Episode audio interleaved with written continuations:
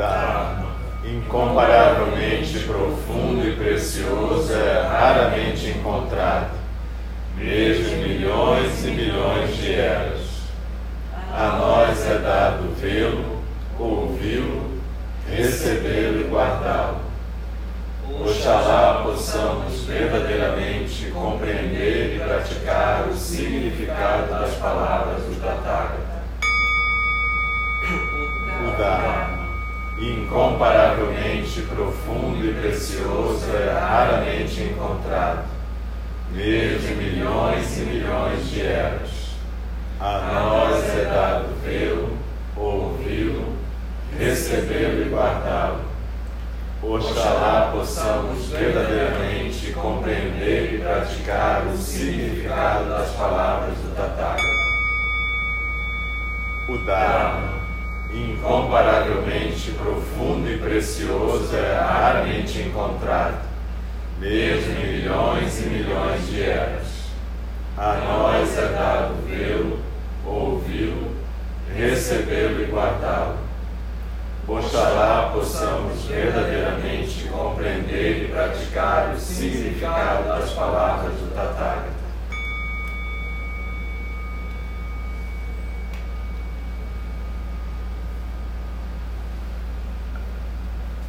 Você agora lembrou um texto mestre Yaku, não, Yakujo, eu acho, em que aí o discípulo chegou e enrolou a esteira e foi embora, e o cara desceu e foi embora sem falar nada. Você já acabou com a fala do Dharma antes de começar, né?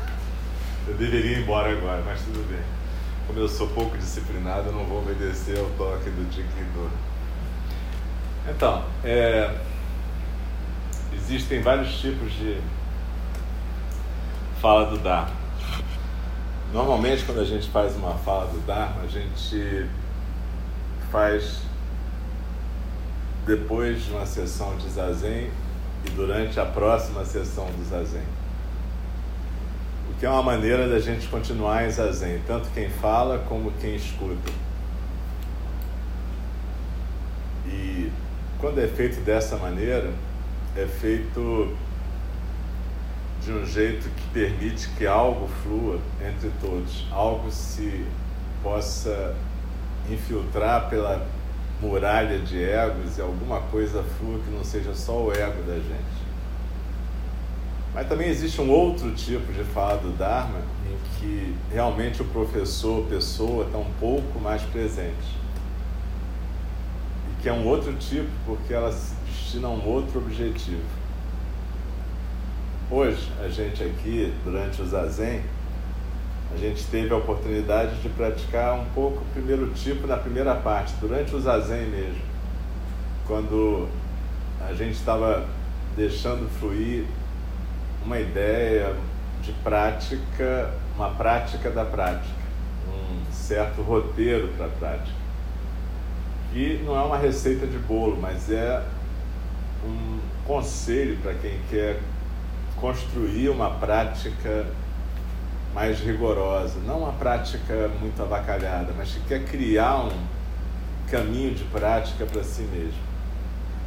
Nesse trecho agora eu vou estar falando um pouco mais como eu, professor, não tanto abrindo mão de certas particularidades da minha personalidade, mas porque nesse momento é importante para poder balizar algumas coisas.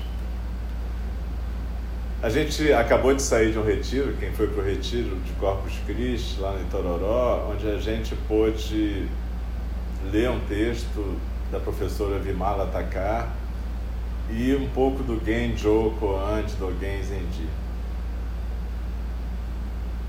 Além disso, a gente praticou nessa vibe de tentar organizar o zazen, ou seja, o que, que é praticar zazen? Como é que a gente pode praticar zazen? Eu não vou repetir tudo aqui, até porque na primeira parte de hoje, durante o zazen, eu fiz um pequeno resumo do que, que a gente fez lá. Mas vocês vão poder, os áudios estão no SoundCloud, estão na página do Facebook do templo, vocês podem escutar e devem todo o cestinho lá, todo o retiro. Mas ainda, nas últimas duas falas do Dharma, eu falei sobre o caminho do Bodhisattva nos dias de hoje. Eu usei na segunda fala do Dharma um texto, fragmentos do texto Conversas no Sonho de Musou Soseki, um monge do século XIV. E, enfim, se vocês juntarem essas duas falas do Dharma com o que a gente está praticando aqui hoje, mais o cestinho de Corpus Christi, vocês vão ter um roteiro razoável de uma proposta para a prática de cada um. Como é que eu posso realmente me comprometer a ser um bodhisattva? Como é que eu posso levar minha prática a sério? Claro que você, veja, não é obrigado a levar sua prática a sério como praticante de Zen. Você pode estar só visitando aqui, achar bacana, mas não é a minha, não é, não é o meu lance. E está tudo certo. Isso aqui não é o único lance, não é o lance mais certo, nem é o melhor lance. É apenas um jeito possível de praticar. Mas se você resolver praticar, ali você tem um, um certo guia, uma certa orientação prática. Se você resolver conhecer um pouco mais dos sutras, você tem três módulos de introdução ao Dharma também postados. E se você quiser entender um pouco mais do Zazen no cotidiano, você tem toda uma lista, uma playlist, um set com essas faixas todas. Ou seja, a gente tem quase 400 áudios postados. Você pode escolher escutar alguns, mas o importante é que você perceba que você deve e pode organizar a sua prática. As coisas que eu, eu considero mais importantes estão separadas em algumas listas, como eu falei, acabei de falar. Então, se você não pode vir aqui todo dia, tudo bem, mas procura criar uma prática diária, procura criar esses 15 minutos que seja de manhã. Procura entender qual é a sua posição no mundo, para que serve você estar vivo, qual é o sentido que você pode construir para a sua vida. Mais além dessa dedicação ao pequeno ego de cada um de nós.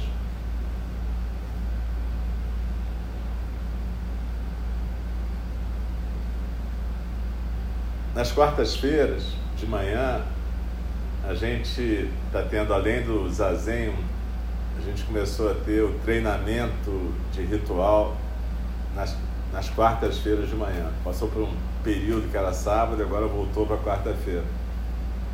Então, normalmente eu vou estar aqui quarta-feira de manhã é, dando instruções sobre a prática e sobre o ritual da cerimônia, o ritual do zazen. O Diego nosso irmão Diego Alegria do Dharma, que está aqui, vai estar me ajudando nisso, como um dos coordenadores, um dos coordenadores da prática, né? A gente hoje já trabalhou um pouco a questão do verso do manto, da entrada e saída do Zendô e, e algo em torno do Zazen como ritual.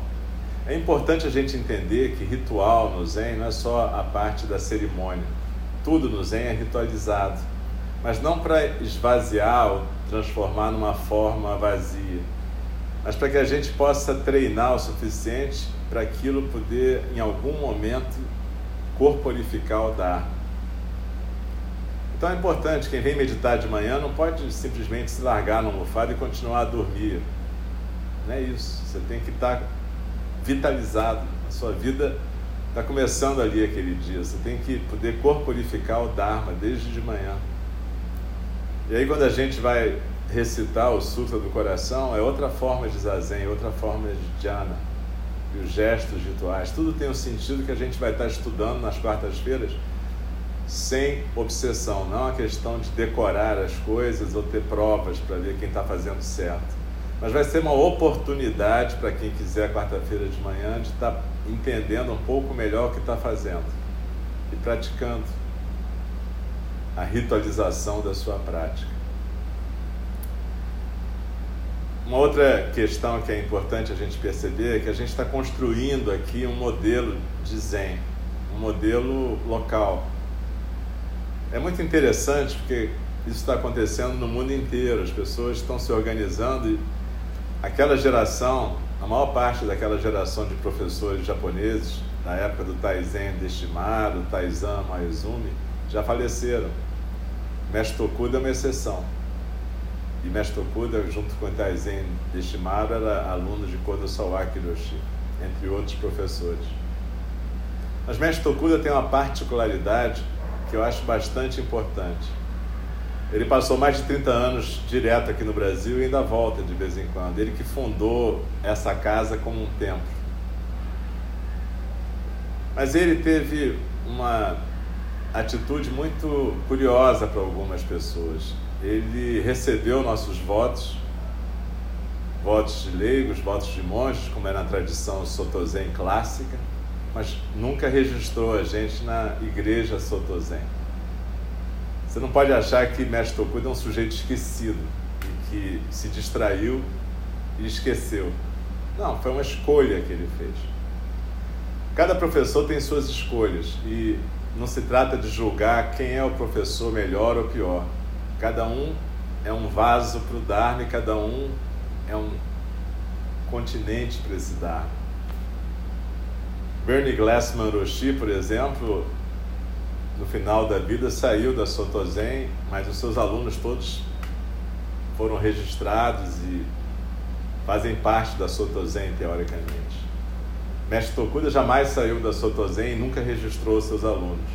São formas diferentes de você lidar com a coisa.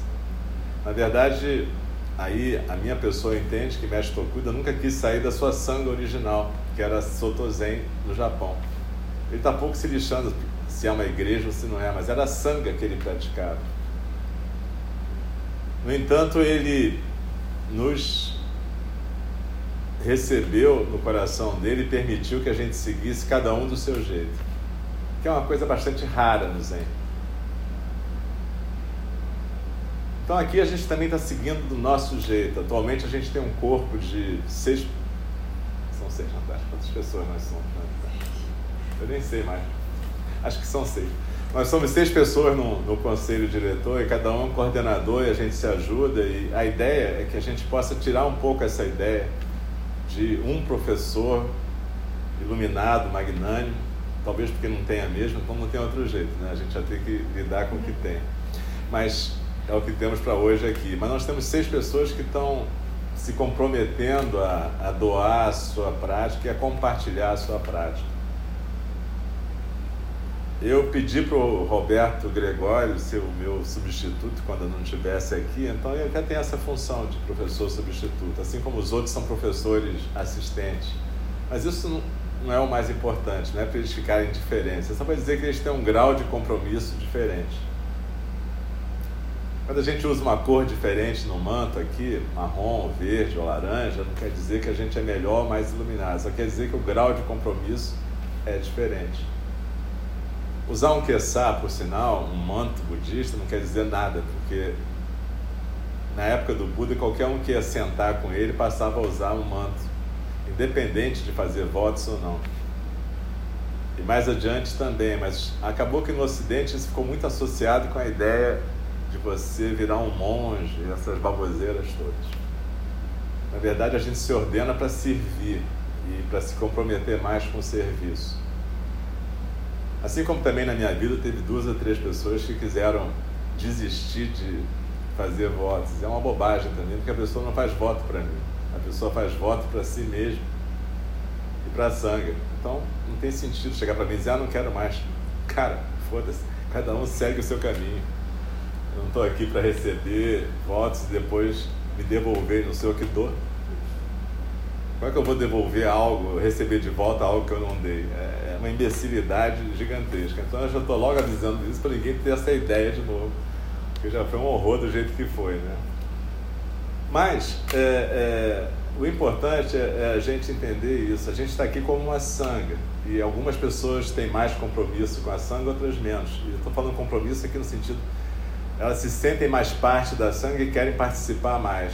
Quem não quer participar mais não é pecador nem errado. Cada um vai achar o seu tempo e o seu jeito de participar. Para alguns, participar é visitar aqui uma vez por ano. Para outros, é fazer parte de um conselho diretor. Tanto faz. O importante é que você possa realmente se comprometer com aquele nível de prática. a gente fala, é, você não precisa se comprometer com tudo, mas você faz aquilo com o que você se compromete.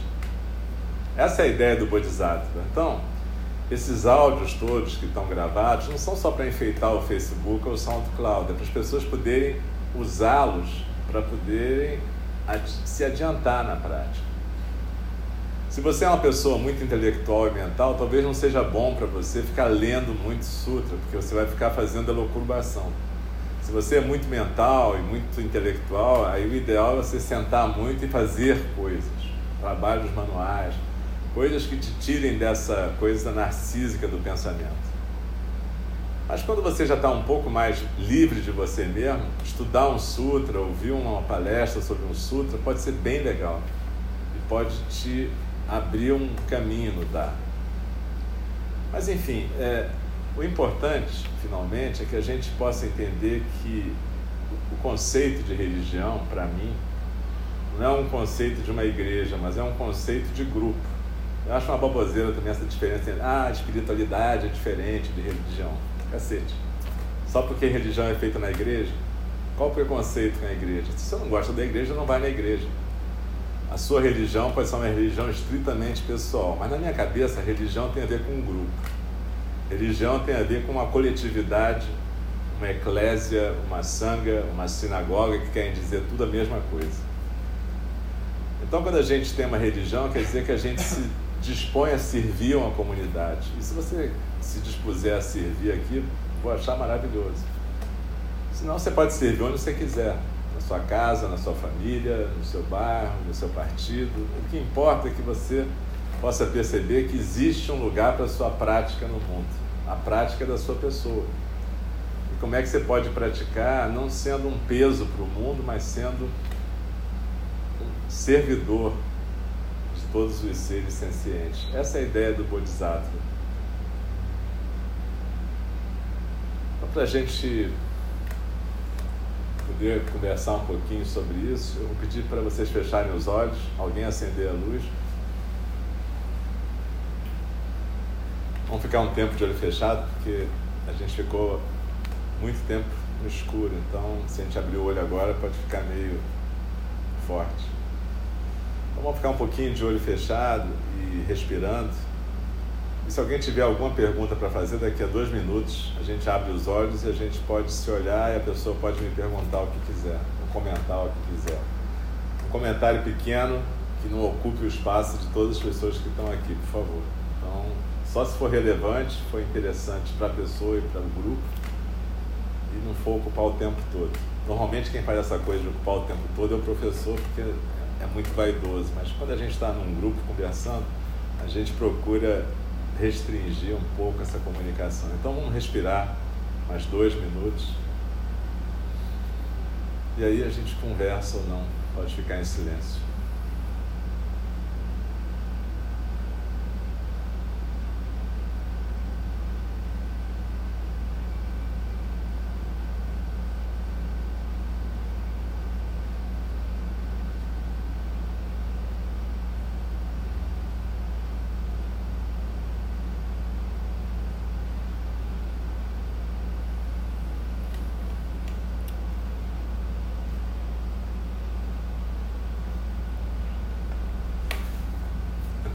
quiser perguntar alguma coisa, está na hora. Fale agora, eu quero isso para cima.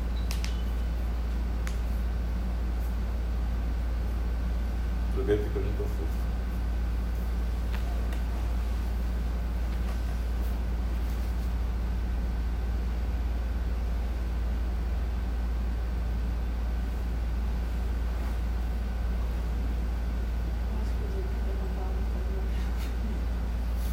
Não quer perguntar, não? Ele desistiu de perguntar. Pergunta, Diego.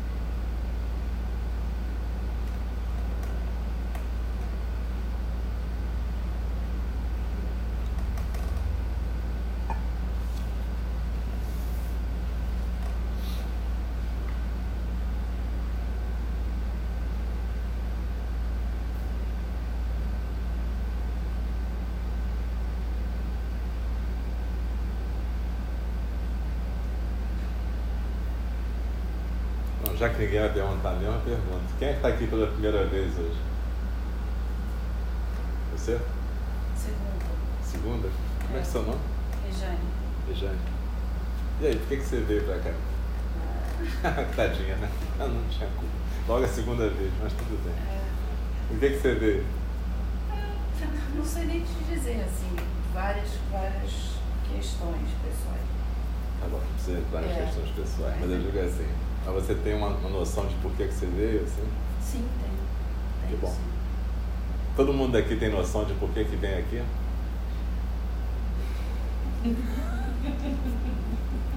Mais ou menos. Mais ou menos, né? Era o que eu temia.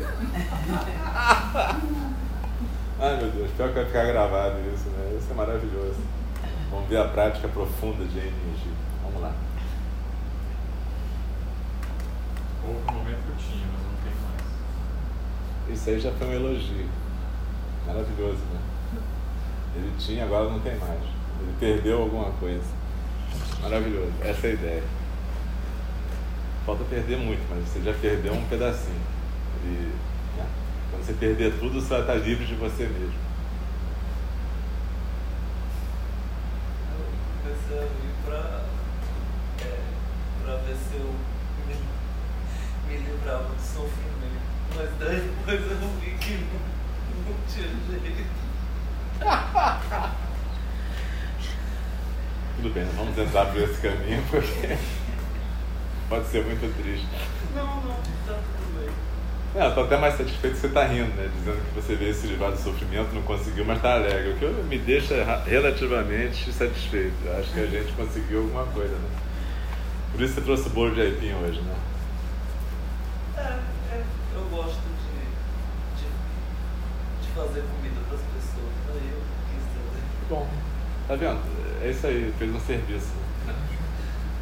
Outras pessoas fizeram um serviço de fazer bolo, pão de milho, não foi segunda-feira? E outras ainda fizeram um serviço de comer tudo e não deixar nenhum pedaço para mim, né? Foi um super serviço também. Muito obrigado. Vocês vão ser punidos. Mas vamos lá. Sofrimento para sofrer, não tem. Ué, como é que você sabe? Quem é você para julgar o sofrimento dele? Olha só. Presta atenção, Roberto. A gente não pode, a gente não pode julgar o sofrimento dos outros, porque às vezes a gente pode achar que uma pessoa não tem por que sofrer porque ela é mais privilegiada que a gente. Mas ela tem as razões dela para sofrer. O narcisismo da gente é infinito. A gente pode arrumar mil motivos para sofrer, sabe? E, e isso não depende de ter mais ou menos privilégio. Eu, como trabalhei em hospitais públicos, eu conheci gente muito despossuída e que era extremamente narcísica no seu sofrimento. E conheci gente rica que não era. Isso não, isso, o privilégio, ele é só uma forma de teste também para a pessoa, sabe? Pobreza e privilégio. As duas coisas podem transformar a gente em pessoas melhores ou piores. Né? É uma questão. É, na verdade, são possibilidades de vida, né? Natashinha. Bom, perdendo a chance de eliminação hoje, vamos embora. Hoje eu estava disposto a responder tudo sobre a vida, a morte e a eliminação. Ninguém perguntou, então. Ah, agora, né? Essa é a famosa reação. Tá bom, vai lá. Fala o teu nome para todo mundo. Carla. Carla. É, o senhor falou hoje sobre um ritual para a prática. Hum, Você poderia compartilhar com a gente qual é o seu ritual? É, meu ritual acontece o seguinte, né? Eu fui criando um ritual para mim na medida que para mim era meio difícil. Quando eu eu comecei a meditar no Japão, depois fui para os Estados Unidos e finalmente eu descobri esse templo aqui. Mas enquanto eu estava no Japão, eu fiquei quase três meses nos Estados Unidos, que eu fui em três períodos diferentes de um mês. Eu estava tão impressionado por aquela atmosfera zen que realmente aquilo teve até um efeito positivo, porque eu não conseguia pensar em nada, né? Eu achava que eu estava só no reino, perambulando no reino da iluminação, como dizia Dogen. Mas quando eu comecei a praticar aqui nessa casa, na, na época que o mestre Tokuda estava aqui e o Marcos, eu comecei a ver que eu tinha uma dificuldade. Primeiro o sono, né? Porque era 6 horas da manhã, era um horror. Então eu tinha que chegar aqui às 15 para as 6, você imagina isso, né? Aí eu estava sempre com sono, né? Porque eu tinha filha pequena, aquela confusão.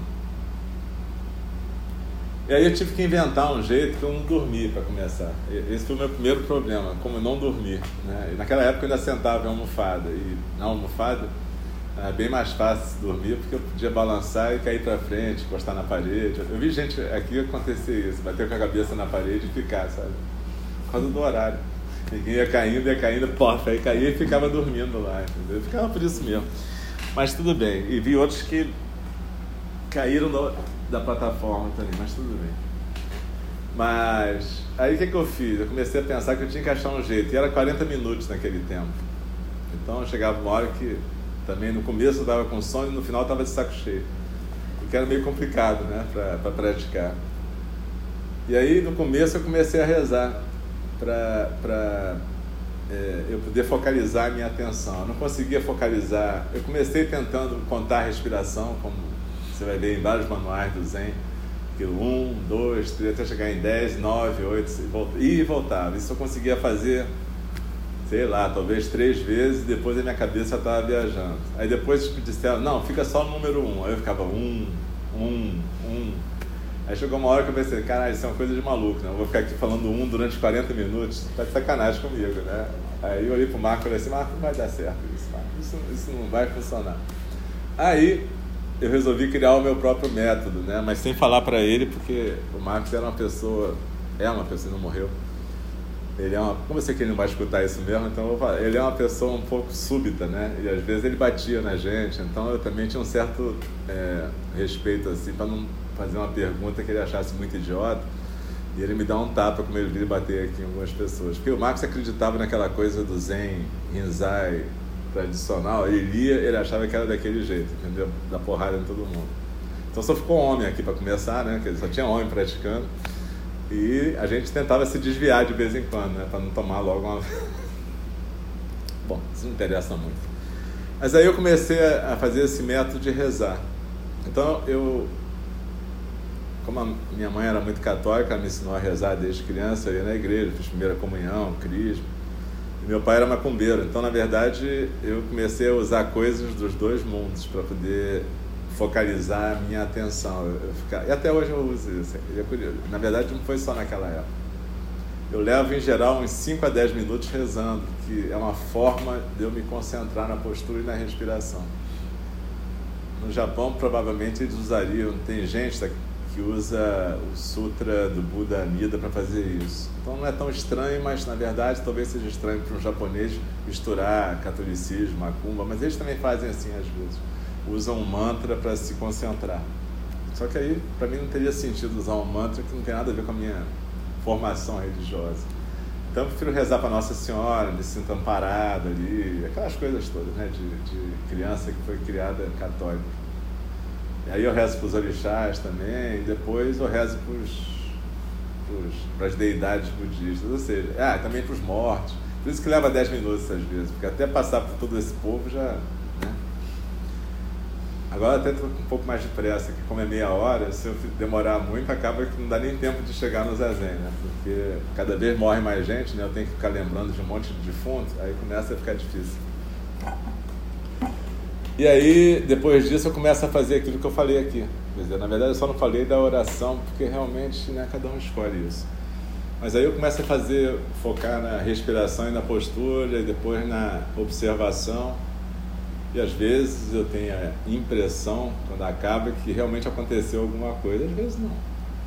Na verdade, quando acontecer essa coisa do observador dar um tempo, é como eu falei, primeiro o experimentador tem que ter dado um tempo, né? Para você abrir mão e ficar, ah, é bom, é ruim, é certo, é errado, ah, tô cansado, ah, tô neurótico, não tô neurótico, tô ansioso, tô triste. Pra... Se você passar disso aí e conseguir chegar na observação simples, observação pura, em algum momento, às vezes, você consegue também essa observação vai embora e alguma outra coisa acontece que você não vai saber, porque você não vai estar mais lá, num certo sentido. E aí você só vai perceber depois que você vai ter uma sensação diferente quando tocar o sino. É...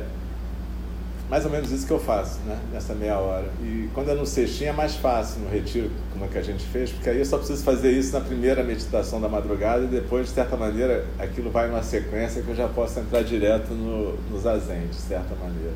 É por isso que, para mim, um cestinho é importante nesse sentido de facilitar a prática, entendeu? Porque eu não tenho que fazer isso que eu tenho que fazer cada vez que eu venho aqui, porque no fundo quebra um pouco, né?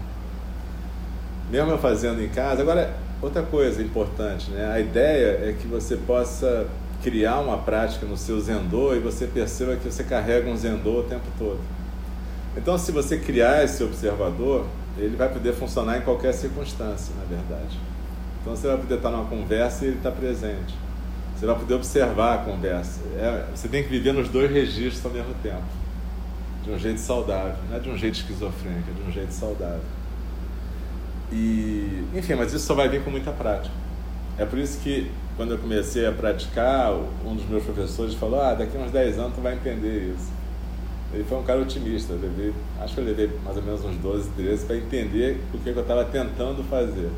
Não para fazer, efetivamente. Mas eu, eu só acho que também a gente tem que ter persistência, sabe? Disciplina. Porque se você começar a praticar e desistir um ano depois, você não vai saber, sabe?